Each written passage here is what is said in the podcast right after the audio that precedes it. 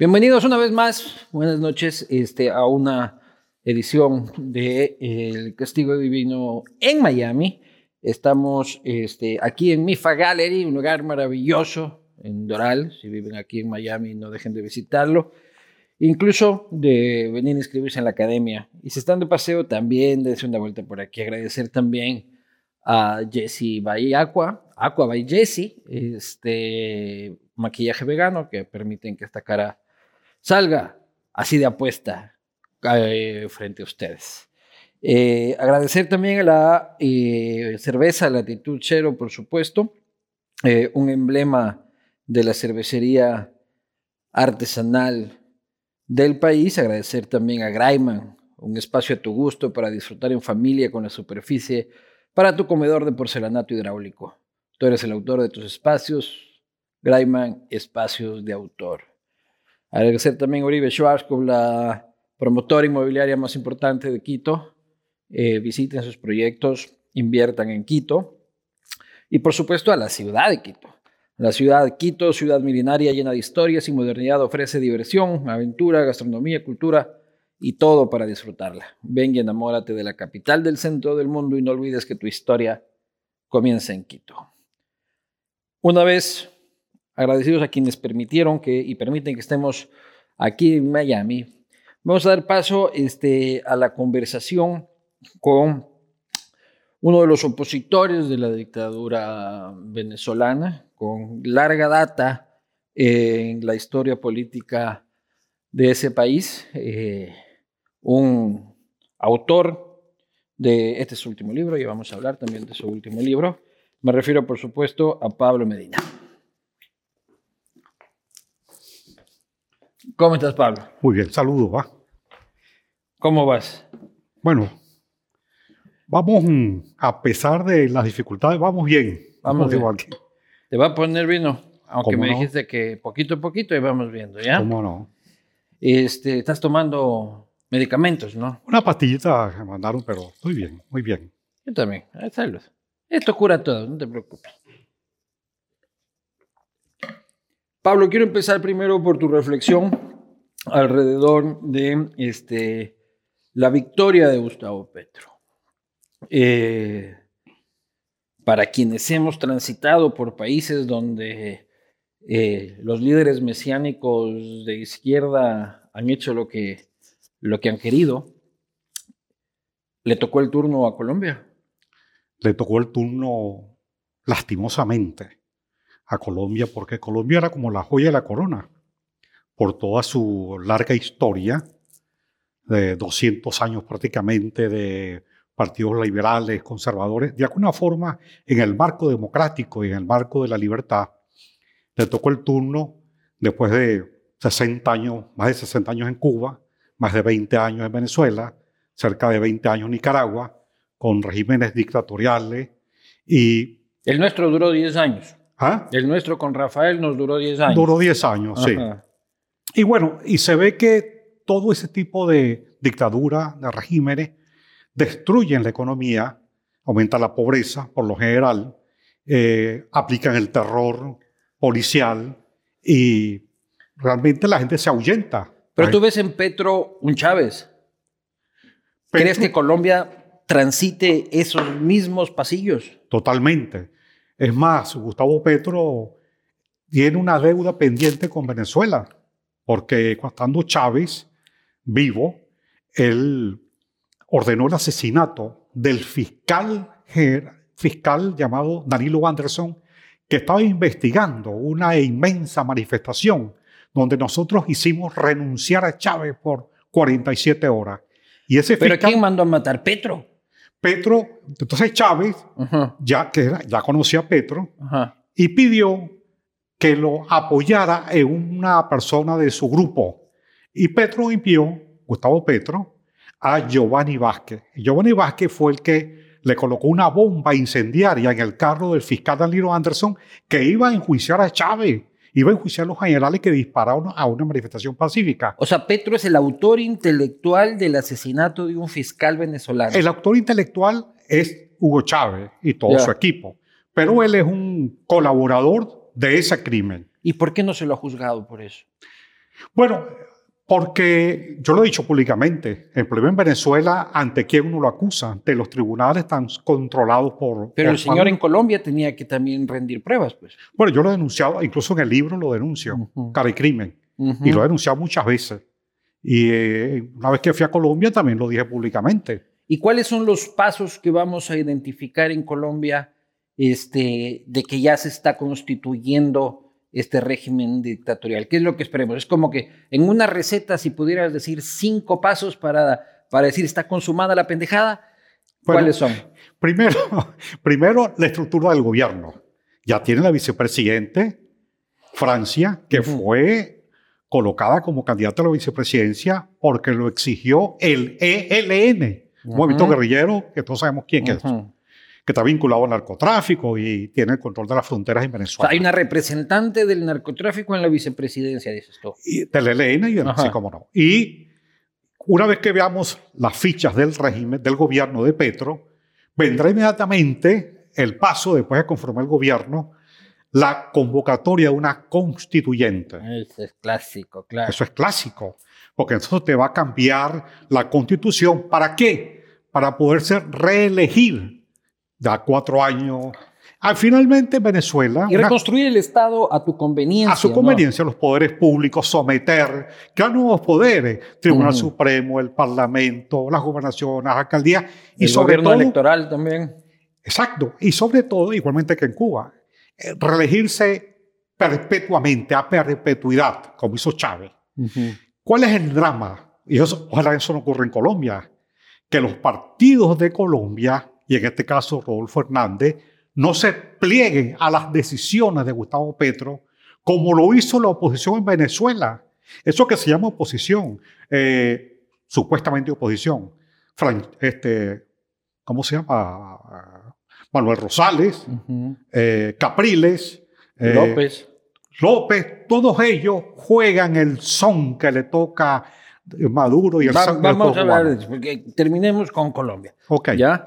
Pero tú ves al pueblo colombiano en esa onda, un pueblo que siempre, a diferencia de Venezuela y de Ecuador, un pueblo que siempre tuvo recelo a la izquierda por su propia guerra este, civil eterna e interminable. No, yo creo que el pueblo colombiano va a pelear como ha peleado el pueblo venezolano. El pueblo venezolano no se ha rendido, Ujú. está golpeado, pero, pero igual el colombiano. ¿Por qué? La votación de, de Gustavo Petro, eh, en- en- entre los que participaron, obtuvo el 50.2. Ahí votó aproximadamente 60%. Eso representa cerca del 25-28% de, la, población general. Eh, pero yo creo que generalmente los dictadores siempre tienen un plan, como él, la constituyente, la dictadura, someter al empresariado, las instituciones, y eso va a generar problemas, sobre todo que hay unas fuerzas armadas que están muy claras, la Fuerza Armada, y ese va a ser un factor de resistencia. Las La Fuerzas prensa- Armadas colombianas son Berraco, como se dice. y le responden al tío Sam, no le responden a Petro. Sí. Igualmente, los medios de comunicación, igualmente en Venezuela, todos los medios de comunicación estaban contra Chávez, pero al final lo fueron moliendo se a fue cayendo y se fue cayendo y se fue cayendo. El, eh, el rol del narcotráfico. Colombia tiene eh, lastimosamente una historia ligada este, al narcotráfico. ¿Tú crees que con Petro se armó el fiestón de, lo- de los narcos? Claro, esto va, fue financiado. Hubo unas denuncias previas la última semana de Piedad Córdoba, que salió de Venezuela y la tuvieron en Honduras, Con un buen billete. con buen billete, con 70 mil en el, en el, en el pero... Pero cualquiera caja- anda con 70 mil dólares en el bolsillo. Cualquier, No, pero... cualquier buen cristiano por ahí se le Pero- caen del bolsillo 70 mil dólares. pero iba, iba además con dos cajas de Ya. 20 millones de dólares que fueron detenidos en Panamá. Ah, eso no sabía. Ajá, cómo no. 20 millones. Sí, a su nombre, dos cajas que ella envió. Y se fueron. Un- Una, una encomienda, dices una tú. encomienda, Uno, uno va hacia DHL y dice, señores, vayan a llevar esta cajita una que lleva cajita ahí. de papa frita, De papelitos, lleva unos papelitos. 20 millones de dólares. Y se, y se quedaron 20 millones en Venezuela y mandaron eso por la vía de, de la frontera. Oye, Petro, a mí me contó Pastrana que este, Chávez, ya presidente, cuando viajaba a Colombia como una visita de Estado, primero iba a visitar a Petro antes de Sí. visitar al presidente de la República. Sí. En ese tiempo Pastrana. Eran relaciones muy estrechas. Hay fotos de Chávez con Petro. También tuyas. Y está este crimen, claro. este crimen. Este crimen, por cierto, Esa huevada. bueno, eso es bueno. Sí. Celebra, pues. Salud. bueno, Que se derrama el vino es bueno. sí, sí, sí. Y por eso compramos copas de plástico, ¿viste? Eso tenía una, una visión. Este, el, y, y crees que existe esta misma relación con Maduro? De esa, bu- Petro. esa buena relación, Con Maduro. totalmente, totalmente. Maduro enviaba dinero y recursos para allá. Y además, todo eso, el problema de fondo de eso es que todo está capitaneado desde Cuba.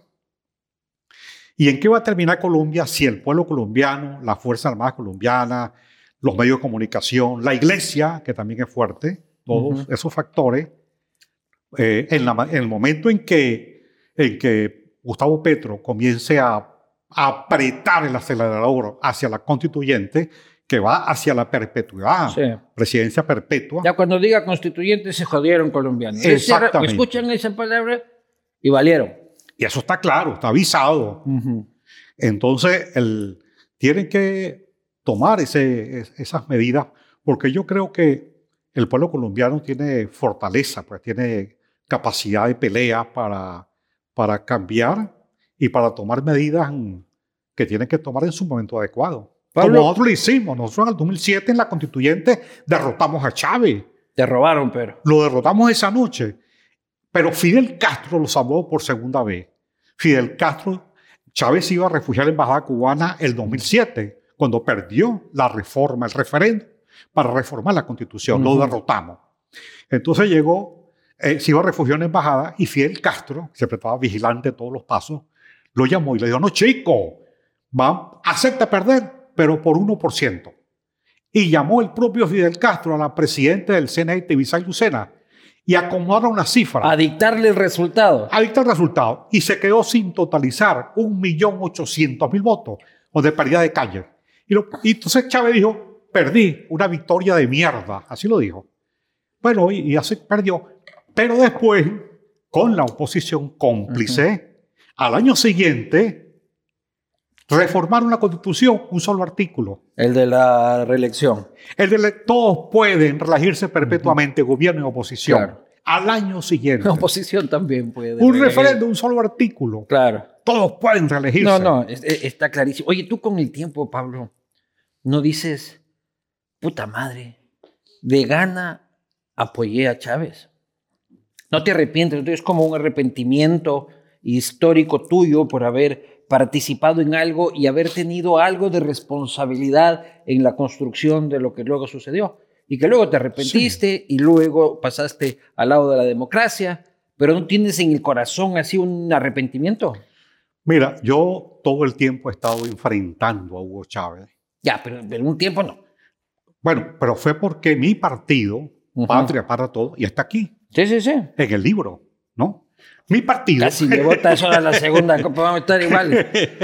mi partido. Fue la cantera del gobierno, del primer gobierno. Sí, el- mi partido, Patria para Todo, el año de la elección del año 1998, mi partido se enamoró de Chávez. No solamente mi partido, los empresarios, Y tú no. los medios de comunicación. Yo no, yo en, en la convención del partido, yo llamé al PPT que Chávez y Fidel Castro iban a destruir a Venezuela. Yo di mi versión y alerté a mi partido y alerté al país. Y no, bueno, de los 500 delegados, 450 votaron por Chávez. Ya, pero Chávez se refería a ti como mi amigo. Hay una entrevista en la que él dice, este, ab- abro el corazón y digo que este Pablo es mi amigo y como que le duele de que estén distanciados. Bueno, porque nosotros fuimos amigos, pero muchos años atrás. ¿Cómo conoces tú a Hugo Chávez? A Chávez, Ajá. bueno, en el año, el año no, eh, 77 más o menos, ¿no? ¿Ya dónde? en, en Maracay, una ciudad, de, una ciudad importante de Venezuela. Sí. Él vivía allá y nos invitó con un grupo de personas, entre ellos iba el secretario general de la causa R, Alfredo Maneiro, un amigo de Marina, amigo de Chávez y yo. Era, era subteniente en ese momento. Y, los lo invitó sin conocerlos. No lo conocí en ese momento. Ya. Lo conocí ahí en esa por primera vez ¿En dónde te invita? en Maracay. ¿Pero en dónde? ¿Que te invita a tomar No, un café? en su invita- apartamento, en su apartamento. En la casa de él. Sí, en apartamento. Pues. De un militar normal. Sí, un está normal. Normal. Nada de lujos ni. No, no, nada. apartamento Una sencillo. cosa sencilla. Sencillo. Estaba con su, vivía con su esposa, en ese- la Ya. primera esposa. Ya. Y después lo vi en una oportunidad cuando era teniente. Bueno, yo me... Pero esa, esa primera conversación, ¿de qué trató? En esa conversación, nosotros estábamos en la causa R y prácticamente fue una conversación que duró media hora, porque quien era secretario general de la causa R, Alfredo Mareiro, profesor de filosofía, Ujú. le explicó cuál era nuestro proyecto de la causa R, proyecto político. ¿En ese tiempo todavía eres comunista? No, no, estamos en la causa Ya. R. Antes de eso era que eras comunista. Sí, nos hemos separado. Ya. Yo, yo Pero estuve, en las juventudes yo comunistas estuve tres años. Tres años. Porque todos alguna vez, yo también un poquito debo confesar. Pero tú, tú conoces la- la- la- el concepto de, de- de Churchill. Claro, pues el que no tiene, no es comunista Es que cuando no- es joven, A los 20 años Ah. es porque no tiene corazón. Y a los 40 años, porque no tiene y cerebro. sigue siendo porque no tiene cerebro. Claro. Bueno, algo de eso. Pero tú eres así súper comunista de, de- joven. Estuve pocos años, después me separé. ¿Tú sabes cuándo me separé? Porque me invitaron a la Unión Soviética, estaba en la. Unión Soviética, y yo estuve, yo fui a la Unión Soviética. Nadie me echó los cuentos, no que yo veía. Yo veía todo eso en mano del Estado, la represión, un solo canal, la prensa, un solo partido. Y era en la época de Nikita, No, después de Brezhnev. de Gorbachev. Ah, ya. Bueno, yo vi eso, claro, he pasado primero por París. París me encantó. Ah, claro. Pues, Yo ah, comparaba, tomando vinito, comiendo escargot no, y me mano llevas aquí a. Moscú, no pasa nada, vodka barato. Baro Latino Claro. y todo eso, ¿no? Y entonces cuando yo comparé estando yo en Moscú, yo no, esto, esto no es lo que yo quiero. Ah, pero las rusas sí son guapas. ¿Ah? Las rusas sí son guapas, ahí sí compiten. Bueno, pero lo que te quiero decir es que estaba en la Unión Soviética. Yo conocí hace tiempo incluso a Ucrania, tuve Ucrania. Me duele mucho lo que está pasando ahorita porque yo conocí todas esas ciudades. Cuando llegué a Venezuela, después de ver a mi madre y mi familia, lo primero que hice fue renunciar a la juventud comunista. Esto no es lo que yo quiero, para nada. Me sirvió de experiencia, ¿por qué? Porque para poder enfrentar a Hugo Chávez y enfrentar al chavismo y enfrentar todo esto que viene en Colombia, en Nicaragua y Cuba, ya uno lo sabe. No solamente porque lo, yo lo viví, sino por la literatura. Pero ¿qué opinas, por ejemplo, del Che Guevara? ¿Cómo? ¿Qué opinas del Che Guevara? No, no, un un sanguinario, no, no, criminal. Claro. Eso, eso es evidente. Ya con los años uno aprende de que el Che Guevara ya no es cool No, y que nada. son asesinos. Yo era full fan del Che Guevara. Bueno, unos Es muchachos. como, y cuando ya entiendes que era un asesino, es como que te traicionara a tu esposa. O sea, es una cosa, es una cosa terrible. Claro. Pero cuando es lo que te digo de Winston Churchill, que es una cosa Sí. precisa. Bueno, entonces, ¿de qué te hablaba Chávez en su departamento? No, nada, Chico es lo que dijo que era teniente, que él le, le gustaba mucho. Él estaba en, la, en los estados orientales como Ujú. teniente, dirigiendo un destacamento del ejército antiguerrillero, se llamaba ya. Ya. Y tenía cariño por los guerrilleros. No dijo eso. Bueno, pues este tipo está perdido. Está perdido. Es teniente del ejército. Y bueno, porque ya él tenía relaciones con, con el Partido Comunista en Marina. Pero tú eras, tú fuiste guerrillero. Yo estuve ¿Cuánto tiempo fuiste guerrillero? dos años.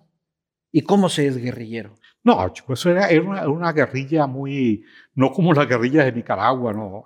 Es una vida campesina, básicamente. Pero cómo tú, tú- o sea, yo quiero saber cómo vos dices a tu familia, llegas un buen día No, y le no. dices, mamá, este, Ah, en vez de ser odontólogo, he decidido ser guerrillero. ¿Cómo Bueno. fue eso? Porque mi pueblo, el Tocuyo, es un pueblo que tiene una tradición de, de histórica, de luchas campesinas. Y, Ya, pero no me des la respuesta política. ¿Cómo llegaste a tu casa a decir que... no, yo este, no, yo, yo no, yo no le dije a nadie, yo simplemente me fui, Te fuiste de la casa, me, fu- me fui de la casa. sin dejar una nota. No, bueno, Viva la revolución, mamá, nos vemos luego. después me comuniqué con la familia, claro. ¿Y qué les dijiste? Bueno, que estaba en la lucha campesina, porque era más una lucha campesina guerrillera. ¿Y cómo reaccionaron tus padres? No, eh, mi padre, preocupado, mi padre y mi madre. Vente acá, y carajo, mi madre se enfermó, y mi madre se enfermó. Yo bajé, bajé a Barquisimeto, vi a mi padre, después vi a mi madre en Caracas. ¿Entiendes? Y te, fue fuiste, muy y te fuiste- corta. y te fuiste al campo. Sí, con un fusil. sí, pero era, nosotros éramos como, no era exactamente donde yo estaba, guerrilla, sino lucha campesina, la base social. Pero ¿quién te dio el fusil? Bueno, el- los que estaban allá, el Había destacamento líderes guerrillero, guerrilleros. Pero, pero fue muy ocasional. Y estuviste dos años No sé. ahí viviendo la vida campesina. Sí. ¿Y qué hacías? Bueno, era, por ejemplo, ayudar a los, a los campesinos a, aprender, a, estudiar, a Alfabetizar y todo. alfabetizarlo. Y, y por otro lado, eh, ¿Pero estuviste en combate? nunca estuve en combate. Nunca se dio esa oportunidad, pues. Porque éramos, Mejor, oye, mejor. Agradece. mejor, claro. No, lo- es lo mejor. Pero Sí. además, como yo te digo, era una base de apoyo social. Pero O sea, una guerrilla chimba, dices tú. Era una guerrilla chimba. Una guerrilla chimba. allá sí. en Venezuela, la lucha guerrillera no fue como en otros países como Nicaragua y Cuba. Por Porque suerte además, también. ¿Ah? Por suerte para Venezuela Por suerte también. para Venezuela. Claro. Sí. En, salvo el estado Falcón, pero en Lara fue muy corto, además el tiempo que duró. Oye, este, entonces lo conoces a él y, de ahí te dice que él tiene, este, que le caen bien los guerrilleros, que él está luchando en contra de los guerrilleros y ustedes le dicen, bueno, señor, usted está perdido, que aquí nos ha invitado, hasta luego, básicamente. Sí, después, eso fue la primera conversación, ¿no? Estaba, como te dije, en la causa R y la dirigió Alfredo Maneiro, la conversación, y le explicó todo el proyecto de que íbamos a crear una organización que está en el libro, muy interesante, porque por- en Venezuela los partidos se fundan desde un congreso. Él dijo, nosotros queremos construir desde abajo la organización. Y fue así, pues. Yo fui y me, y me- me fui a la siderúrgica del Orinoco, que está en Guayana, frontera con Brasil, a trabajar como obrero. Y, y me tocó los hornos eléctricos, que era, una, era el infierno. Otros en la universidad. ¿Y fuiste líder sindical de los siderúrgicos? Sí, cómo no. Por eso eras amigo de Lula también. Esa era mi simpatía con Lula. Claro, pues Porque pana, Lula pana fue, si- siderúrgico. así. Lula fue siderúrgico, yo también. Claro. Cuando me invita, yo voy por ya, eso. ya- ya vamos a llegar a Lula. Ok. Aguántate un rato. Pero, Entonces fundamos desde las bases de las, de las parroquias populares, de las universidades, la la, organización. organización desde abajo. Y Chávez quería ya venir a robarse la organización. No, en ese momento él no, no, porque la causa de re, él no tenía nada pues, que ofrecer en ese momento. ¿Y militar? Algo, algo no, te puede pero ofrecer un no, militar. es es una relación de amistad, básicamente. Y ahí se hicieron amigos. Bueno, no Yo- amigos, pero sí. Eh, eh, ya te conozco, por lo menos. Exactamente. ya. Y de ahí, ¿cuándo más lo vuelves a ver? De ahí, él me llamó como en el año de 1985, yo estaba en Caracas, y manda a su, aman- a su compañera en ese momento. Te manda su amante. hermana. No, no era amante, su compañera. Ya. Ya se hace, él vivía con la, se ha separado su esposa, pero esta era su compañera, Ya. la- una profesora de historia que, que lo ayudó mucho a hacer documentos y contactos, ¿no? Herman Marseman, ha escrito libros. Chávez me usó, me, me utilizó, así Ujú. se llama el libro, ¿no? Eh, bueno, que con ella rehice los contactos con Chávez, 1985. Ya. Después nos vimos otra vez como en Pero el- ¿cómo rehaces los contactos? ¿Te fue- ¿Lo fuiste y lo fuiste a ver otra vez? a través de ella ¿Se encontraron? encontramos y entonces comenzó a Los hablar. detalles son los que me gustan. Ok, nos encontramos, no me acuerdo el lugar, ¿no? Ujú. Hace muchos años. En un lugar público, un No, restaurante. no, no, en un bar, creo. Y entonces él nos contó que estaba, eh, que estaba construyendo lo que se llamaba, lo que se llamó en ese momento el MBR 200, Movimiento Bolivariano Revolucionario 200, así se llamó, y creó una estructura en el ejército y en las Fuerzas Armadas. Bueno, nos informó sobre eso. La causa R en ese momento, 89, ya 85, hacia el 90 teníamos un... Y él ya era teniente coronel ahí, No, era, para ese momento capitán. capitán. capitán. Pero él ya había infectado políticamente las Fuerzas Armadas. Ah, no, ya tenía el movimiento. Ah, Movimiento que había sido, él ubicó, había sido detectado, Hugo Chávez, por oficiales de la Fuerza Armada. Le informaron a, al presidente. Sí, a las Fuerzas Armadas, lo iban evaluando pero no actuaban y lo dejaban tal cual. Estamos en ese momento en el gobierno de, Jaime Lucinche, ¿no? Presidente Jaime Lucinche. Luego, el año, nos, nos vimos como en el año, eh, la próxima oportunidad como en el año 91. Antes del golpe. El año Antes del golpe, sí. Antes del golpe. Eh, nos vimos como en julio del año, el año 91. Ya se ha producido un acontecimiento que fue decisivo, que fue el que marcó el golpe de Estado. Y fue que en el año 89, estando Fidel Castro en Venezuela, invitado por Carlos Andrés Pérez, imagínate tú, por Carlos Andrés Pérez, fue el gran personaje. Eh, y, ahí, y ahí, Carlos Andrés Pérez y Fidel Castro deciden promover, en el momento de la que van a negociar con el Fondo Monetario Internacional, lo que se llamó el, el Caracazo. Promovieron saqueos generales en Caracas, en Miranda, en las zonas centrales. Y al mismo tiempo se prepararon y le dieron una plomaventazón al pueblo de Caracas, siendo que ellos promovieron los saqueos y crearon un pasivo de poder. Carlos Andrés Pérez el día lunes, 27 de febrero, que comenzaron lo, la decisión con el Fondo, las negociaciones con el Fondo Monetario Internacional, se fue de Caracas y parte del gobierno se fue de Caracas, crear un vacío de poder y comenzaron a dispararle a la gente, a promover los conflictos con estudiantes, todo eso preparado con, la embajada cubana. Y promovieron un gran conflicto y al día siguiente, Carlos Andrés Pérez suspendió las garantías y ordenó dispararle a la gente. Y hubo 3.500 muertos. Todavía la tumba, la peste, no la han abierto de los muertos a, las parroquias. Y eso... ¿Tú dónde estabas en el Caracazo? Estaba en Caracas. No, bueno, preocupado. Yo era diputado ya. ¿En casa?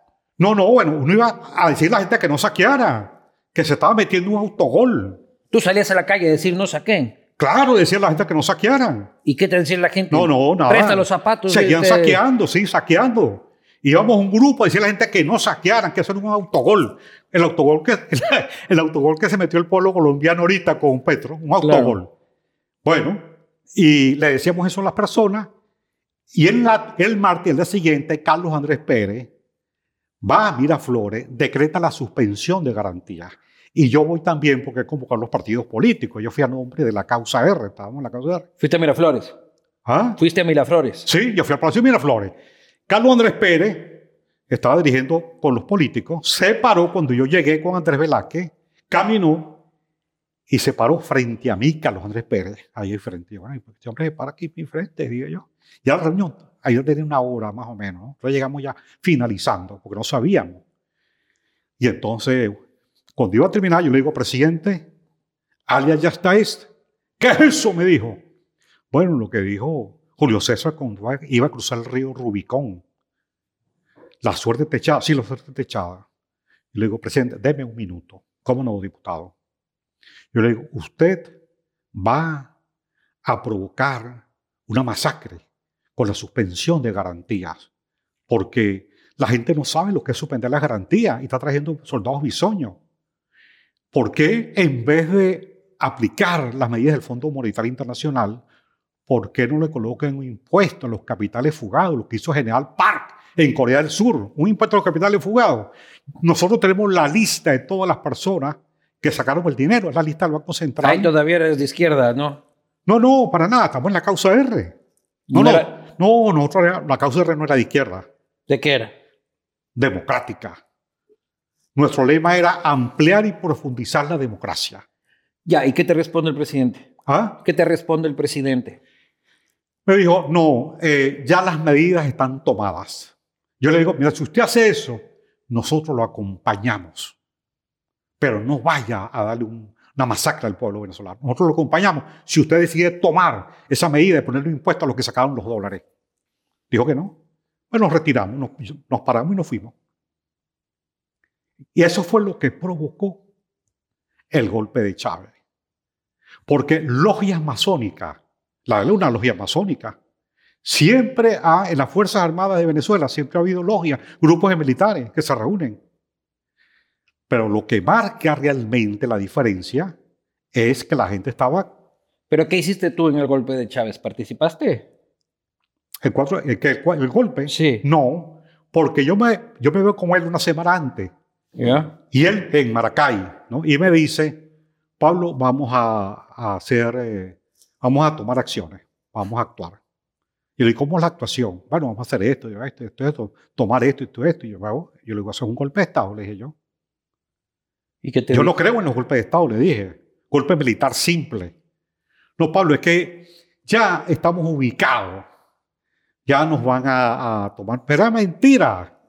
Si el, si el, el ministro de la Defensa colocó a los chavistas, a, a- a la gente del MR200, a 22 comandantes en los puestos de mando, y el doctor Caldera también apoyó el golpe de Estado sin decirlo públicamente. Y lo Pero protegió. tú, tú le dices a Chávez, hermano, ese es un golpe de Estado. Sí. Eso no es... Y, él te dice, tranquilo, que está todo ahorrado. ¿Y qué pasa? No, nada, él, él- él está bien, ok. Chao, que te vaya bien en tu golpe de Bueno, Estado. nosotros, va- nosotros vamos a actuar. Ya.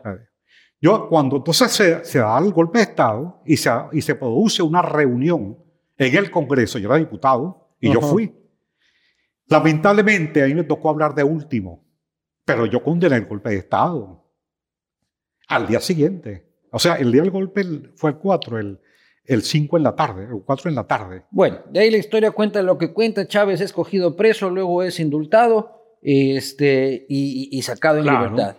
Una vez que sale, tú te vuelves a reencontrar con él. No, mira, yo me opuse primero A su liberación. No, por supuesto. No, bueno, no que no lo liberaran, lo podían liberar o no. El problema era que, lo, que Caldera lo indultó. Que, o sea, tu problema era con Y que se borren sus procesos legales. Lo permitió ser candidato presidencial. Entonces lo, lo Que él- salía con corbatita, sí, eh, todo el mundo le Claro. creía. ¿Por qué, por qué yo me, por qué yo me incluso me- el año 93 estando en la cárcel? A mí me hacen un juicio militar por unas armas que Chávez ordenó a un teniente que se llevara del fuerte Tiuna. Y a mí, por eso, y él lo provocó, lo ordenó para que me enjuiciaran a mí. Esto es lo de 2015, Lo digo cuando yo. le sacan la orden de prisión. Sí, como no, y, yo, y yo a ser enjuiciado. Ajá. Entonces, y eso, Ahí es cuando te vas a Madrid.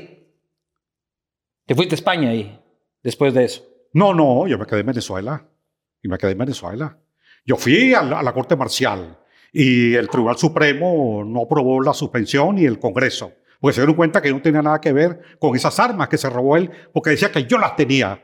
Era para, Ah, ya, pero eso es antes. para involucrarme en un juicio. claro, pero en el 2015 él te saca una boleta de captura, una orden de prisión.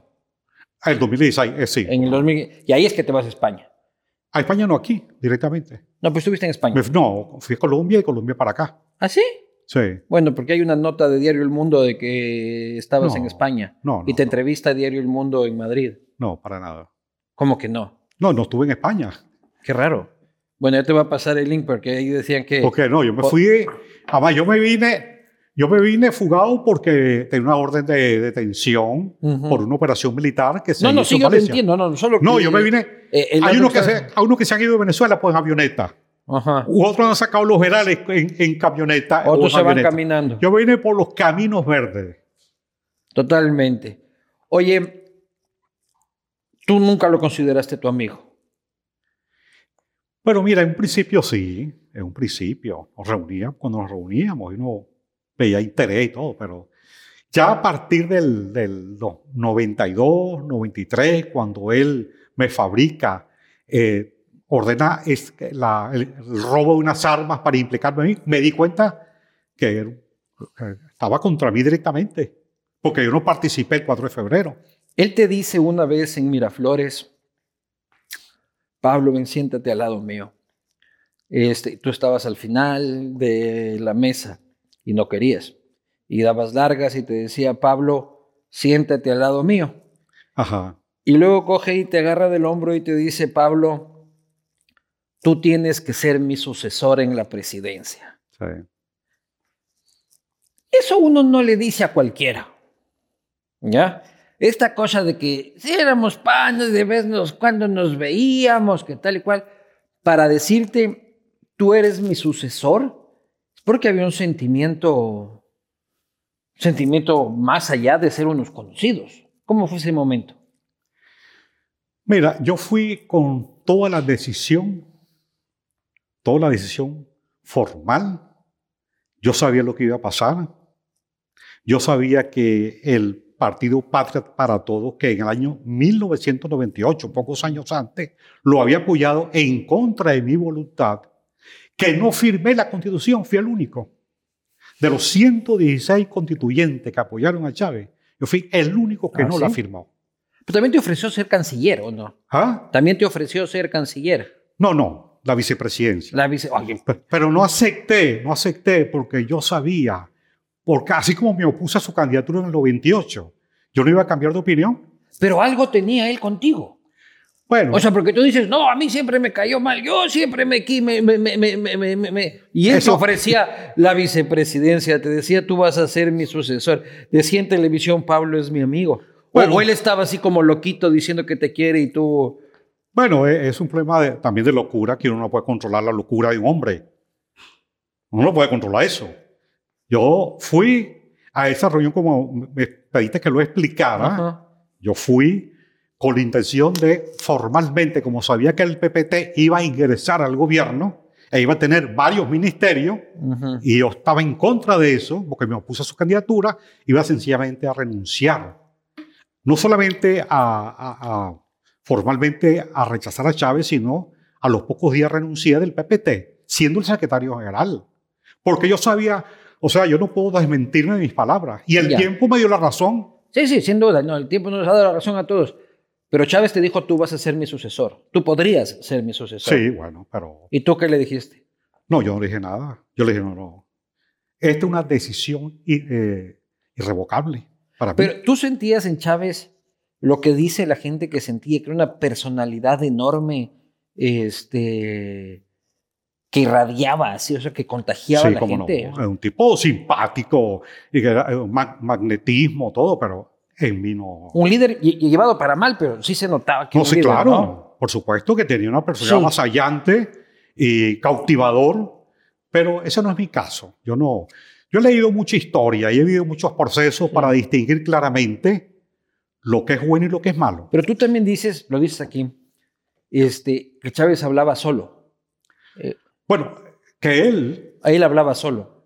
hablaba solo en el sentido de que él era espiritista, Ajá. él era babalao, y entonces él, su, él montó uno- una, una tesis, bueno, se la copió de un jefe guerrillero Douglas Bravo, la tesis de las tres raíces, la raíz de Bolívar, bolivariana, la raíz eh, robinsoniana y la, reunión, y la raíz zamorana. Simón Rodríguez fue un maestro, ¿no? el maestro de Bolívar, y Zamora, que fue un líder campesino en la, 60 años después de la libertad de Venezuela, ¿no? Las tres raíces. Eso conformaba la teoría política de la revolución venezolana según ellos. Entonces él, cuando iba a una reunión de 10 a 15 personas, dejaba tres sillas vacías, porque él decía que una silla está Simón Bolívar, la otra silla de Simón Rodríguez, la otra silla zamorana. ¿Ves tú qué clase de loco? Y ustedes veían eso y decían, Ah, bueno. "Cu- cu- cu- cu- el señor.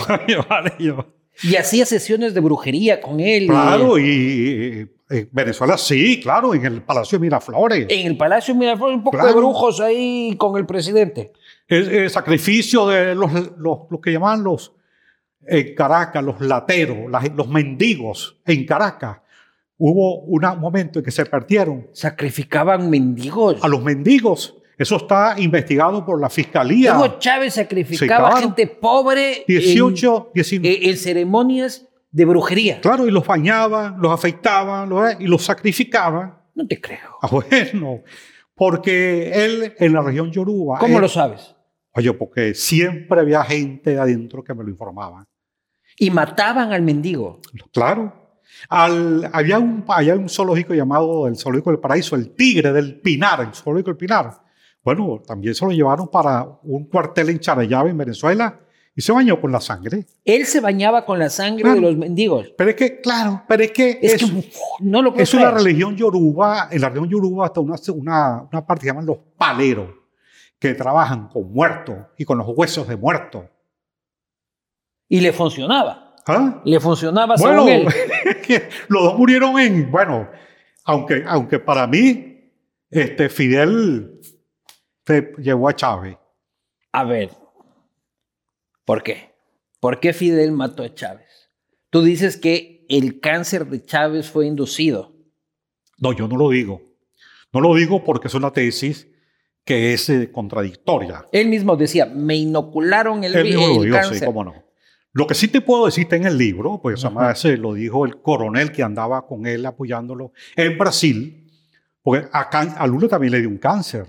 Y y a- Lula invita a Chávez a tratarse en Sao Paulo. Exactamente, eso es público. Y empieza y luego rechaza y, Y se el- va a La Habana. Exacto, porque Fidel Castro, Quería los controlar el cubanos, el ejército cubano en Brasil, le dicen al, al ayudante de Chávez, que en Brasil, dígale a Hugo que se venga a Cuba a tratarse aquí. Y él como un corderito se fue para Cuba. Me llama mi jefe, me voy a Cuba. Claro. Y allá, bueno, el- los tratamientos eran los que él decía más. Él era, él era el enfermo y él era el médico que daba los partes. Ya, sí. Pero a Chávez le da cáncer por la misma razón que le da cáncer a todos los cristianos, A todo lo. a todos los seres humanos. Claro. ¿Sí? No es de que a él le provocan el cáncer, ¿no es cierto? Yo no puedo, es que mira, yo de Chávez no se conoce el informe médico. Ya, pero bueno, él le da cáncer porque le da cáncer. Le da cáncer, pues. Yo he escuchado de que tomaba como 20 Red Bulls al día para mantenerse este, pilas. Sí, él tomaba, ¿Qué tomaba? eh, al principio él tenía un médico psiquiatra, el Mundo Chirino, que fue rector de la Universidad Central, le- le trataba con litio. ¿Ya? Para curarle sus eh, debilidades y sus momentos de tristeza, de caída, litio. ¿Ya? Y después en La Habana, Consumía alcohol, ¿sabes? él eh, llegó un momento, me dicen, que consumía alcohol y bebía y fumaba, fumaba mucho. ¿Cigarrillos o habanos? No, no, Tabaco. no recuerdo. Cigarro. Fidel lo lleva a Cuba, a, este ya este, dictador moribundo eh, hacia La Habana, y lo somete a un tratamiento misterioso, básicamente, ¿no es cierto? Claro. En el que no hay reportes médicos, científicos de qué es lo que se está haciendo con el entonces presidente de Venezuela. ¿Y por qué dices que Fidel lo mata? ¿Cuál, cuál hubiese sido el interés de Fidel en matar a Chávez? Porque ya estaba Bueno, muy enfermo y no le servía. En primer lugar, en primer lugar porque lo obliga, le ordena irse a Cuba, ¿no? Ya, Segundo, pero es que tú aquí en el libro dices que Fidel ordenó que se le corten las cuerdas vocales este, a Chávez. Bueno, primera información yo la recibí, yo escribí un libro anterior a este, se llama la, el, El Gran Engaño, y ahí yo cuento lo que me contó un militar de la Casa Militar, ¿no? La Casa Militar, que es la que custodia siempre, al- Ujú. en este caso al presidente, y él me informó que le cortó las cuerdas vocales. ¿Pero por qué? ¿Para que no hable por si sobrevive, no Porque puede hablar? había una rivalidad en ese momento muy importante. Recuerda que Hugo Chávez era un presidente con muchos recursos, joven, había recorrido el mundo, había, bueno, magnetizaba a la gente. Ah, tú dices que Fidel decía, este es el nuevo Fidel, yo no voy a Eh, eh, permitir claro, que haya otro no, Fidel. Y como cuentan los cubanos, pues, No me jodas, ¿en que todo serio? enemigo, toda persona como Camilo Cienfuegos, el Che, también los liquidaba. Y entonces, O sea, tú dices que le corta las cuerdas vocales porque, porque si sobrevives, hijo de puta, Claro. no hablas más el resto de tu vida. porque estaba en discusión la creación de la Gran Colombia. ¿Quién dirigía el proyecto bolivariano en la Gran Colombia? ¿O Fidel Castro o Hugo Chávez? Ese fue el problema de Y fondo. reunificar los tres países. Unificar Cuba, Venezuela. Eh, No, la Gran Colombia. Somos Venezuela, Colombia Sí. y Ecuador. No le metas a Cuba que no tiene nada que ver con Pero Colombia. ta- estaba incluida. Ah, nos, nos Claro. Por eso es que llaman en su tiempo. ¡Qué caretucos! No querían meternos a todos. Los cubanos llamaban a Venezuela Vene, Venecuba. La vaca lechera, dices en el libro que les Los decía. cubanos lo llamaban la Cubazuela. Y, nos, y, y gente en Venezuela, Venecuba. La vaca lechera, La vaca lechera porque Que bueno, le decían los Castros. ordeñaron a Venezuela. Ah, eso sí que no quepa la- Pero los Castros se referían a Venezuela como la vaca lechera. La vaca lechera, sí. Y ahí está la foto en el libro cuando a él Lo es, entuban. es una foto inédita. Esa foto no la encuentras tú en tu en cualquier Cuando lo parte. entuban. a fi- a Entonces, eh, con un fast track, que el argumento era darle oxígeno con el fast track, pero tú tienes mucho tiempo, le, le afectan las cuerdas vocales. Y hay una foto de Hugo Chávez con las dos hijas, donde dice que la operación no, no, no comentan esto del fast track, sino que le hicieron una tractotomía. ¿no? Y, entonces aparece aquí con esto aquí Eso dice la hija. Dijeron las dos hijas. eh. Que son archimillonarias, ¿no? Ah, oh, Archimillonarias. archimillonaria. Que con la plata que tiene, yo creo que le, resuelven la- el hambre de la mitad de Bueno, Caracas. unas muchachas que nacieron en Marina, en Maracay, gente humilde. Claro, pues, pero ahora, pucha, salen en la revista Forbes. No, bueno, esta Forbes, sí. Ay, hay que ser caretucos, Pablo, salud. Saludos. Y uno aquí tomando eh, copa de plástico, ¿no? Ah, Por suerte. ¿Qué quiere decir Egiogbe? Él. Egiogbe. Baba Egiogbe. Ah, ese es un signo en la religión yoruba. Es el primer ¿Qué es la signo. religión yoruba, primero? Ah. ¿Qué es La, religión yoruba, una religión africana, ¿Ya? ¿no? Que, persiste en el Caribe. es son los dioses africanos, ¿no? Que cuando fueron los esclavos negros a Cuba, transmitieron toda esa... Es que yo soy de los Andes, entonces Ah, bueno. no, no lo conozco. Bueno, entonces en Cuba, los negros en las plantaciones hacían, eh, ¿cómo así? Simulaciones con los dioses cristianos y los, los santos cristianos y los dioses africanos. Entonces, Esta es la santería. la santería es lo mismo, solo que tiene un grado superior que se llama babalao, Ya. pues santo, Perdón la ignorancia, pero. y muchas disciplinas como palero. Entonces, cuando... El paleo es este de matar gente.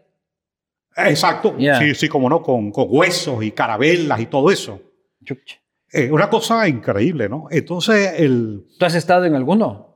yo estuve, para poder, escri- para poder escribir este libro, yo tuve que ir a sesiones, tuve que leer mucho y meterme. Pero tuviste que ir a una sesión en la que había cadáveres. Pero no, eso no, no, no, a esas cosas paleros. Calaveras sí. No, no, no, nunca estuve en esas sesiones de palero y de cosas de esas, de Ya. muertos y Ya, esqueletos, no, para Pero nada. fuiste a ver cómo es Claro, la cosa para- y tal y cual. Y comencé a leer para poder entender. Claro, como periodista tú. Te volviste Claro, periodista. como- para saber con quién estás peleando. Totalmente.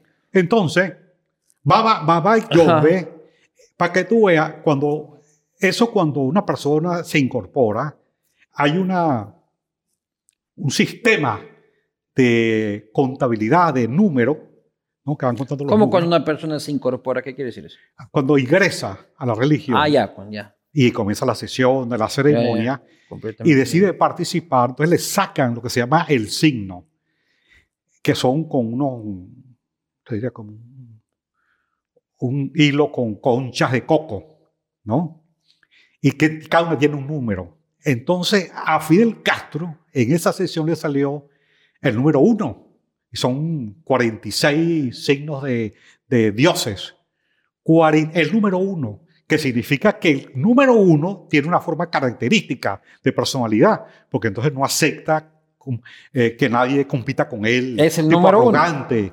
¿Cómo fue Fidel Castro? Pues? Baba y yo.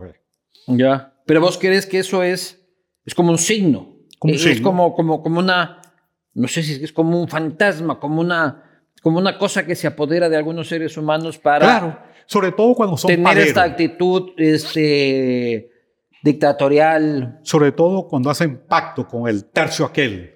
¿Así? ¿Y tú crees que a Rafael Correa lo llevaron a hacer el pacto? Bueno, no sé. Y en el caso de Fidel, el, bueno, dicen los cubanos, los avalados, que él tenía un, lo que se llama un caldero, donde le echa aguardiente. Entonces, bueno, son esas cosas que le llegan a uno, pues. Oye, pero tú conociste a Fidel Sí, cómo no. y tuviste una conversación acalorada con él. Sí, sobre la... Dos veces. Uno en el año 93, 93, cuando fui con Lula a la reunión del Foro de Sao Paulo en La Habana. Foro de Sao Paulo, que ahora todo el mundo nos Habana. quejamos de que el Foro de Sao Paulo fue el inicio de toda la pendejada. Sí, así es. Y eso fue en el año 90, dos años después de la fundación. Entonces Lula, cuando iba a ingresar el, el- iba a comenzar el, el evento, el congreso, Lula me llama aparte, que era mi amigo, ¿no? Lula me dijo, fue mi amigo. Lula me dijo, mira Pablo, anoche nos reunimos con Fidel Castro y le dijimos que nosotros como PT de Brasil le decimos a Fidel que haga elecciones libres en Cuba. ¿Qué es esa? Yo le dije, yo le dije, pues yo me reí, ¿qué te dijo Fidel? No, no, que no, que elecciones. Aquí jamás, nunca. Aquí en Cuba nunca habrá elecciones libres. Mientras estoy aquí, le dijo. Se molestó. Pero lo dijo Lula, ¿no? Y tú eras pana de Lula, amigo de Lula. ¿Quién? Tú. Yo fui amigo de Lula, así como no. Así como que tienes el WhatsApp de Lula ahí en el Bueno, teléfono. no así, no así tan así, porque él vive en Brasil, pues. Pero, pero- bueno, ahora no importa, le podemos mandar un selfie desde aquí a Lula. Pero sí nos tratábamos bien, con simpatía además por el origen nuestro, pues, Y trabajador puede ser siderúrgico. presidente de Brasil ahora Sí, fácilmente, ¿no? por, por trabajador siderúrgico. Pero inmediatamente yo me deslindé de él por los actos de corrupción. Y le hice cartas públicas. ¿Y con, y, y con Noriega eres, eh, fuiste amigo? ¿Cuándo? Con Daniel Ortega, perdón. Ajá. No, no, nunca. Nunca. Nunca, nunca lo conseguiste. Nunca. Mira, entonces, eh, yo le digo a... Lula me dice eso y cuando entra, después que habla eh, Ortega, habla, habla Lula y los otros, yo le dije, yo pedí derecho de palabra, cinco minutos que te dan. Le dije, mire, yo pertenezco a una organización, la Causa R, que somos demócratas y creemos en la libertad y en la democracia. Y creemos en la democracia con el mismo concepto de Lincoln, el gobierno del pueblo, para el pueblo, con el pueblo, y creemos la democracia y la libertad, y se pueden hacer los cambios con la democracia y con la libertad. Y nosotros queremos saber si hacer los cambios en Venezuela hay que pedirle permiso a las autoridades que están ahí. Bueno, eso, eso armó un escándalo. Yo pensé que me iban a poner preso ahí, porque eso nadie lo dice en un evento de eso. ¿Dónde era eso? Ya, ah, ¿Dónde era eso? en, en La Habana. En La Habana. En La Habana mismo, delante de todos ellos, de Fidel y de Ortega y todo. Yo partí lanza por la democracia y la libertad y ahí me retiré del fondo, del foro. ¿Te No fuiste más. ese rato? No, bueno. ¿Te quedaste? Bueno, eh, hasta Aquí al me día a siguiente- meter preso. Al día siguiente me retiré, me, me fui, pero me retiré formalmente del foro de Sao Paulo. Ya, pero bueno, pero de ahí, la conversación íntima con Fidel. ¿Llegaste a tener una bueno, charla eso con fue, ¿no? Ajá. Después, yo estaba en una campaña por la... Yo era presidente de la, de la Cámara de Diputados, vicepresidente. Ajá. Entonces iniciamos una campaña por el jubileo que estaba impulsando el Papa Juan Pablo II. Y a mí me emocionó mucho el Papa y el planteamiento del jubileo, que incluso muchos curas no lo acompañaron, la mayoría de los curas en, en América. El jubileo que es un planteamiento de la Biblia, del Levítico, el, el, el Deuteronomio. Y Tú siempre católico. ¿Ah? Tú siempre católico. Los católicos. sí. Hasta cuando eras comunista. Claro, porque es una tradición familiar. Ya. Eres un comunista católico. Es contradictorio. Claro, pero bueno, tu muchacho no está discutiendo mucho eso. Claro. Uno cree en Dios y todo. Ya. Entonces, Entonces tú empiezas a apoyar el jubileo. claro, entonces el Papa, este, yo fui a, a- a reunirme con el Papa, me a, a reuní con tres cardenales, el cardenal Castillo Lara, que es el jefe del Vaticano, estaba el cardenal eh, Echegaray, que era el- la Comisión de Justicia y Paz, y él nos dice, en ese evento que van a hacer, es un evento internacional, por el jubileo y la deuda externa, porque nosotros habíamos investigado con Tú tenías una pelea personal por la deuda externa Sí, y por no. la ilegitimidad de la deuda externa latinoamericana. Claro, por- y, y- y mundial, porque la deuda externa es una exportación de capitales neto a la banca internacional y ha empobrecido a los Bien. pueblos de América. Bueno, ahí nos podemos quedar cuatro horas, pero ok, entonces, ahí- esto, ok, entonces, él nos recomienda invitar a todos los gobiernos, invitar a los deudores, invitar a los acreedores, a los banqueros. Invitamos a los acreedores, invitamos a los deudores, pero ningún gobierno se quiso anotar, ni siquiera el de Perú. Lo llamamos invitación a todos los gobernantes. Y el único que aceptó fue Fidel Castro. ¿no? Entonces fuimos para allá. Me di cuenta de su ignorancia en el tema de la deuda externa. A pesar de que había hecho un evento de la deuda, Fidel ignorante. De la deuda externa, de la- del tema de la deuda externa. Claro, porque no conozco a nadie que me diga que Fidel era- no era un tipo brillante. Bueno, yo estoy hablando de un tema específico, pero me llama la atención de que había organizado siete años antes un evento de la deuda. Y no sabía del tema. Y no sabía nada del, del problema de la deuda. El tema de las, de las cifras, acreedores y deudores. Y bueno, también es entendible porque ellos, esta cosa de la globalización y de... Bueno. es difícil de entender. Lo cierto es que, bueno, ahí estuvimos hablando sobre ese tema varias horas. Varias horas los dos. No, no, bueno, con un- él, con dos personas y nosotros con...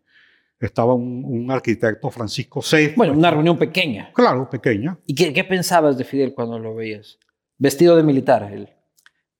No, que era un dictador. Coño. Vestido con su traje oliva tradicional. Vestido de militar y con sus botas y su traje militar. No, y además, no solamente él, es que Pero tú nos decías, carajo, tengo al frente mío a uno de los líderes históricos del puto siglo XX, este, que nos guste o no, Ujú. ¿ya? Si vos pones una lista del continente en el siglo XX, este señor está o primero o segundo. Claro. Mira, eh, hablamos mucho de la caída de la Unión Soviética, la desintegración. ¿Y qué te decía? Ahí se me acabó el negocio. No, eh, él estaba con Gorbachev. Bueno, Él estaba de acuerdo en la perestroika. No, para nada. Ah. Al contrario, la vio como Que ahí una se le acababa el Claro. financiamiento. No, no molesto. Ahí la vaca lechera era la Unión Soviética. Cuando yo le dije que, bueno, ¿qué piensas tú de, de, de, de Gorbachev? Ese, ese es un hijo de Putin. Putin todavía era chiquitín en No, ese tiempo. decir- Hijo de puta, di nomás. bueno, di- está bien, no sabía, claro. pues. No, no, tú, tú dale, no, tú aquí. Por si si es que, acaso. si es que putear a Bueno, Fidel, digo, tú dale con eh, confianza, mi hermano. Ese es un hijo de puta. Eso, dale con confianza. Claro, pues que le, le cortó el negocio, pues. Sí, claro. No, y, y a la desintegración completa de, de, de, de lo que fue la... De la el, ¿Y Raúl andaba por ahí pasando cafés? O... No, no, no, no, no. Estaba él, él solo estaba ahí. Llegó un acompañante y se iba él solo. Y bueno, estuvimos hablando también, estuvo entonces le- uno de los compañeros le preguntó, ¿qué piensa de Colombia? Entonces dijo de Colombia, oye, yo no he pensado mucho sobre Colombia. Mentira, ella tiene la guerrilla del ELN, no vas a ver. Entonces, y a las FARC. El ELN la montó allá, pero sobre todo el ELN. No, y la FARC también, pero sobre todo el ELN. La única guerrilla Y vigente. el, y el cura. Camilo Torres, que se entrenaba en Cuba. Claro Entonces sí. llega y dice, oye, yo no he pensado mucho sobre Colombia. Ah, Mentiroso. Pero si me piden una idea, yo diré, yo le diré a los FARC, a los campesinos, a la guerrilla, que tomen las haciendas y distribuya el ganado con los campesinos, distribuye el ganado y lo que cosa. Yo le, yo, yo le dije, pero eso es abigateo. No, me responde. Claro, es- pues. Donde vaya, eso es abigateo. Totalmente. El robo de ganado. Ah, Robo de ganado. Pero es la distribución de los sistemas productivos a favor de los más necesitados. pues. Sí. Ese fue el, Pero el si ves como lo que tú dices que es abigateo, ¿qué es lo que es? robo. ¿verdad? Sí, yo digo que es la distribución de los sistemas productivos a favor de los más necesitados. Suena hermoso. ¿Viste? Hermoso. El no discurso de izquierda es muy bonito. ¿Por qué el discurso de derecha no pega en América Latina? Tienen más plata que los de izquierda. Bueno, tenían, ¿ya? Pero no han logrado vender la idea de que la empresa privada, de que el emprendimiento, de que el trabajo, de que la libertad de las instituciones, del respeto a otras funciones del Estado, funciona. Nos encantan los pendejos que vienen y nos hablan de que no es abigateo, sino es redistribución de Sí. los sistemas de producción. Bueno, eh, ese discurso, en medio de una tremenda pobreza, ha calado, ¿no? Ha Y calado. seguimos igual de pobres. Lamentablemente es una mentira bien perfumada, una mentira perfumada, pero ahí está, Venezuela es el mejor ejemplo. ¿Qué opinas de Leopoldo López? Es un hombre que se puede pensar de una persona que se entregó, siendo el líder más importante del país, se entregó en las manos de Diosdado. Se Diosdado entregó a la policía. Diosdado Cabello es el que en medio de una manifestación se entregó, llegó Diosdado Cabello en su camioneta y lo llevó a la cárcel. Ya, pero hay que tener huevos también para entregarse. Y el man pagó cárcel. O sea, si hay que ser valiente. Mira, El tipo estaba en una... ¿Cuánto tiempo estuvo preso? Varios años, ¿Ves? pero Mira, tienes la opción de irte al exterior. ¿Cómo te vas a entregar? Es un ejemplo malísimo que te entregue el líder y que se entregue en el brazo de Dios Cabello en la misma camioneta, es que lo lleva ahí. Sí, pero entregarse me parece como que... Y, pagar cárcel, ¿me explico? O sea, y estar en cárcel lo hace más víctima de la revolución. Mira, eh, todo estaba primero no en la cárcel que llevan a los militares y a la gente que va a la calle, que le meten mm. dos tiros por, por menos que eso. Pero es que también por menos que eso. Porque las Naciones Unidas habrán estado pidiendo reporte diario de cómo está el señor. Ahí mataron a 300 estudiantes. Sí. Por menos que eso, porque la gente que él convocaba, ahí murieron gente. Gente que él convocó, los mataban. Pero él no, él se lo lleva en una camioneta. Bueno. Oh. Ya. Pero tú crees que él es un cobarde entonces. Bueno, eh, mira, el, el, término cobarde y valiente es un término discutible. Sí. lo, más importante en este caso ¿Pero ¿Qué opinas de él? ¿Ah? ¿Qué opinas de Leopoldo? Mira, yo creo que él es un factor, uno de los cuatro factores políticos de la oposición que le hacen juego al régimen. ¿Por qué le hacen el juego? Eso es lo que yo quiero entender. Muy bien, porque ¿cómo tú vas a hacer elecciones? Eh, elecciones como en Cuba elecciones. Para jugar. Donde no hay árbitros independientes, donde las máquinas de votación. Están amañadas. Están amañadas porque son máquinas, son máquinas de lotería. O sea, Capriles era una fantasía. Una fantasía.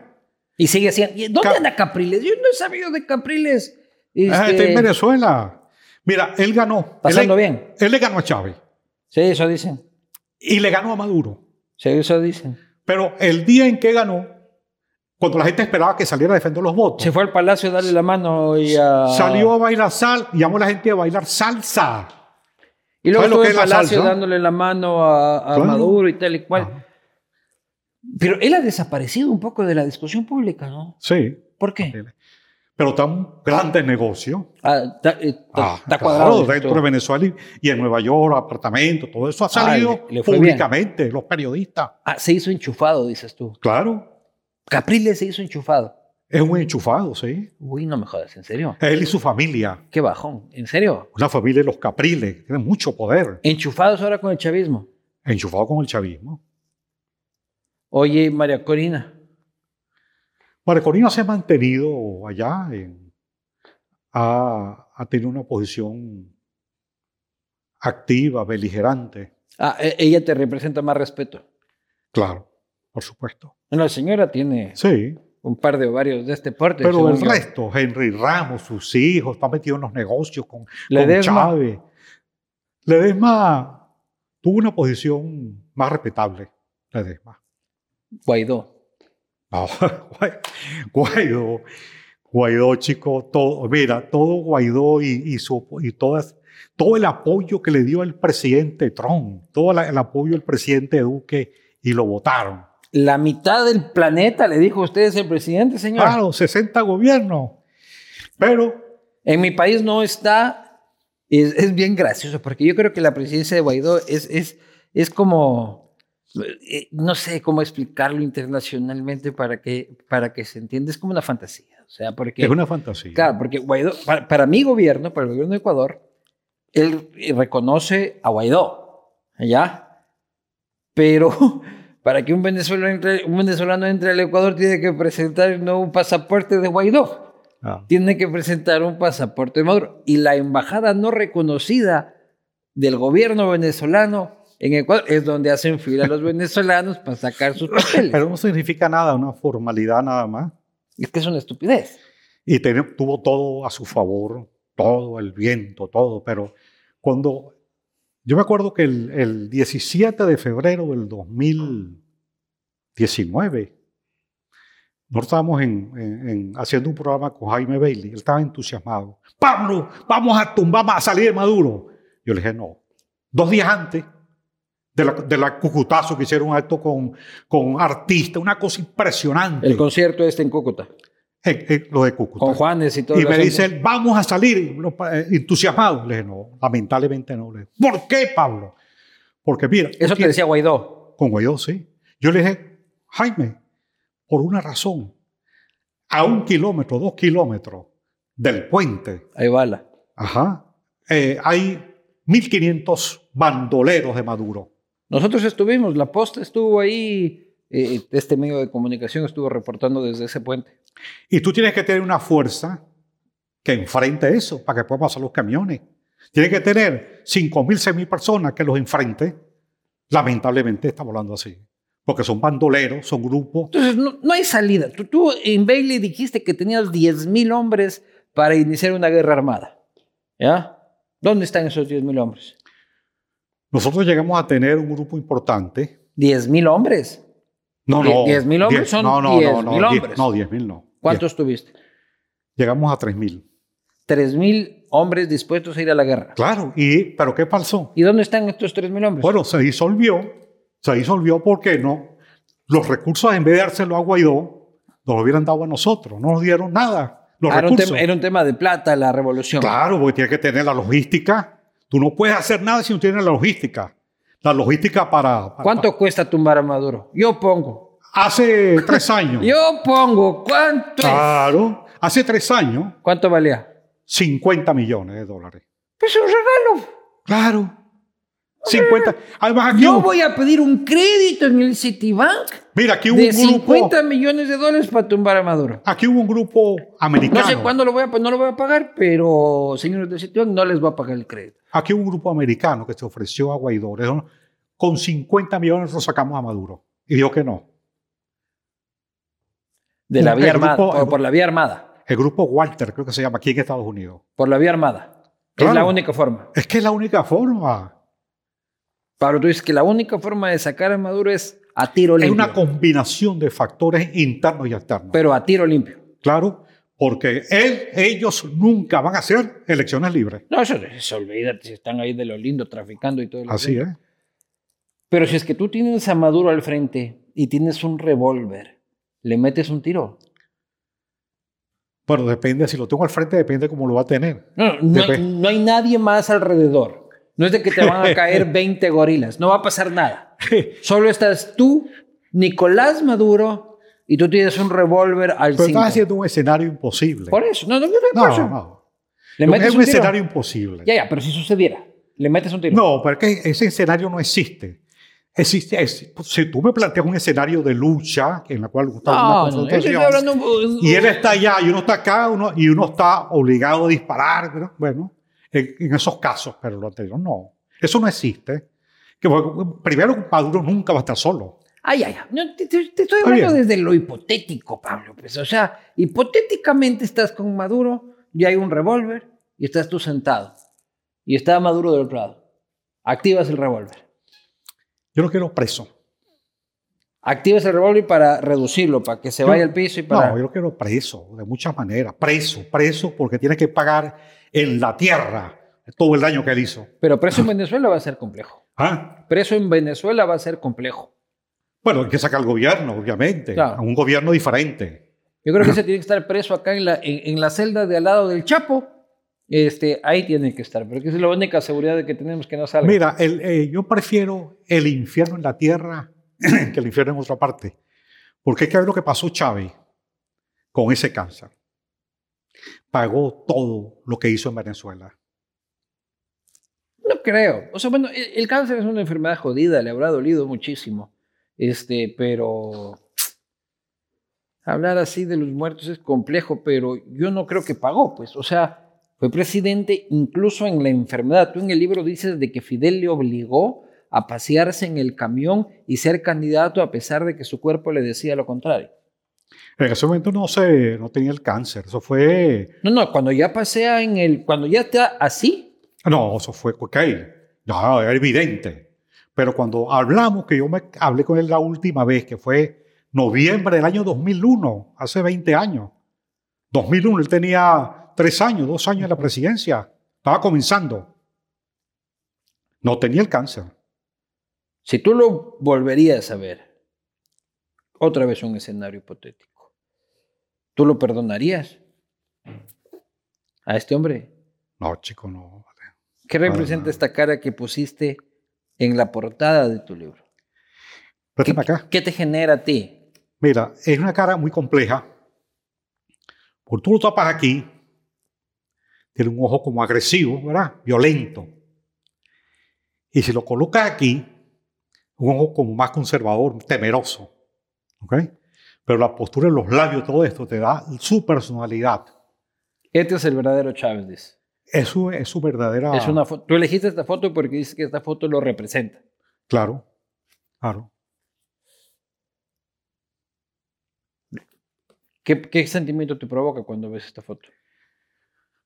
De, bueno, de rechazo. Con lo que le produce a todo el mundo. Ahí la gente en primer momento se impresiona. Cuando yo lo veo la primera vez también me impresiona. Entonces yo le digo a la gente, bueno, agarren el libro y lo ponen boca abajo, pues. no, porque de este lado estás tú, pues también me impresiona, ¿no? Entonces tengo que ponerle así de lado. Es la contraportada. Señoras y señores, este es el libro Cara y Crimen que me olvidé de comentar. Cara y Crimen, y tenemos que hacer otro nuevo paréntesis, no se llama así por cualquier cosa, sino este es el apodo de Hugo Chávez. Sí. ¿De dónde viene el nombre?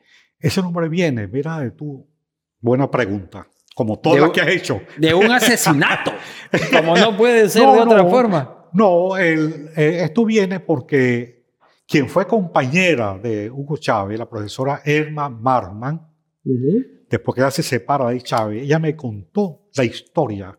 Cuando él le presenta a su madre, a Hugo Chávez, eran... Cuando Hugo Chávez conoce a su suegra. ¿Cuándo? Hugo Chávez conoce a su suegra. Exactamente. El, entonces, Erma Marman, que es la compañera, le presenta a Hugo Chávez a su suegra y le dice, mire, él es Hugo, yo le he hablado de él, es un capitán del ejército, es jugador de béisbol, canta, recita, no sé qué Hace cosa. de todo. Enamorada, este. pues. Claro, este de todo. Entonces, la madre no le dice nada, se quedó callada. Se quedó callada, ni le dio la mano, me dijo hermano. Y Hugo se fue. Cuando él se fue, entonces Erma le dice a su mamá, mamá, ¿y qué le pareció a Hugo? Ella le dijo, no había estudiado ni sexto grado. Le dijo, hija, ese es un criminal. Hijo de puta. Y a partir de ese momento, usted está enamorado de un criminal. A partir de ese momento, cuando él llamaba a ella, ¿no? Mira, por aquí estuvo Care Crimen, nunca lo llamó por su nombre, Hugo Care Rafael. Chile. La suegra de Hugo La Chávez se refería a su yerno como Care Crimen. Exactamente. La suegra. Pero había un atropellamiento de por medio. Eso fue previo. Tú lo cuentas aquí. Sí, cómo no. Ajá.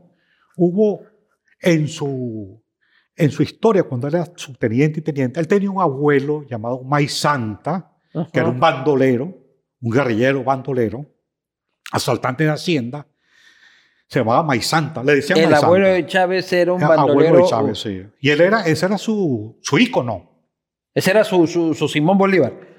en ese momento, ¿no? Claro. También era bolivariano, y, pero, pero su ícono familiar más cercano, Era, viviente. eh, era su abuelo bandolero. Exactamente.